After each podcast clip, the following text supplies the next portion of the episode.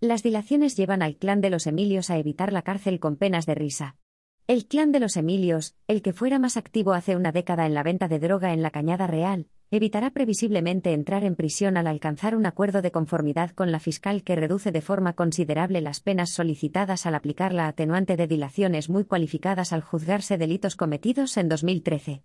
De los 19 acusados, un total de 16 se han sentado esta mañana en el banquillo de la Audiencia Provincial de Madrid por pertenencia a grupo criminal, delitos contra la salud pública, estafa y tenencia ilícita de armas. Antes del juicio, los abogados han alcanzado un acuerdo de conformidad con la fiscal para evitar que sus clientes ingresaran en prisión, aplicándose la atenuante de dilaciones muy cualificadas. La concurrencia de esta atenuante supone que la pena prevista para el delito imputado se vea reducida en uno o dos grados. Los miembros de este clan de etnia gitana han ido aceptando uno por uno este acuerdo, entre risas por parte de algunos e incluso alguna carcajada.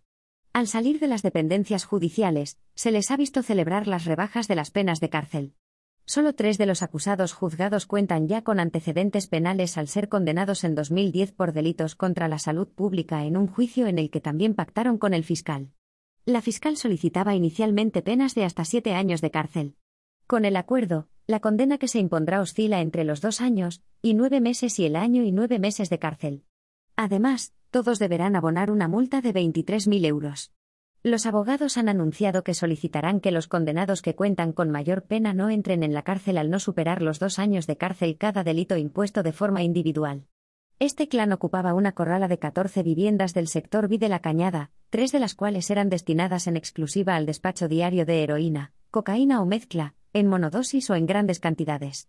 Según el escrito de acusación, entre los meses de julio y noviembre de 2013 la policía pudo constar que en una determinada parcela del poblado de Valdemingómez en la Cañada Real había un trasiego continuo de personas con aspecto de toxí, humanos, y ajenas a los aparentes moradores de las viviendas las cuales permanecían a escasos minutos en dicho lugar. Esta circunstancia fue la que levantó sospechas de que allí pudiera estar desarrollándose la venta de drogas por los integrantes de una familia conocida con el apodo de los Emilios, razón por la que se establecieron vigilancias específicas. A raíz de estas vigilancias se constató la existencia de un grupo formado por 13 personas que se encargaban de la venta de drogas a personas consumidoras en una finca en forma de recinto físicamente cerrado con solo dos entradas posibles con acceso controlado y unas 10 dependencias habitables. Los acusados se dividían las tareas. Unos asumieron turnos rotatorios de vigilancia y control de acceso de personas ajenas al interior del recinto, mientras que otros realizaban las transacciones de las sustancias por dinero con los consumidores que allí acudían. Al tratarse de una edificación con solo dos puntos de acceso vigilado, así como con diversas dependencias con puertas blindadas, y ventanas con rejas y escaso uso de conversaciones telefónicas para transmitirse información entre los implicados, la policía introdujo un agente encubierto simulando ser drogodependiente que se presentó en siete ocasiones en la parcela para adquirir unos 8 gramos de cocaína que resultó ser lidocaína y cafeína.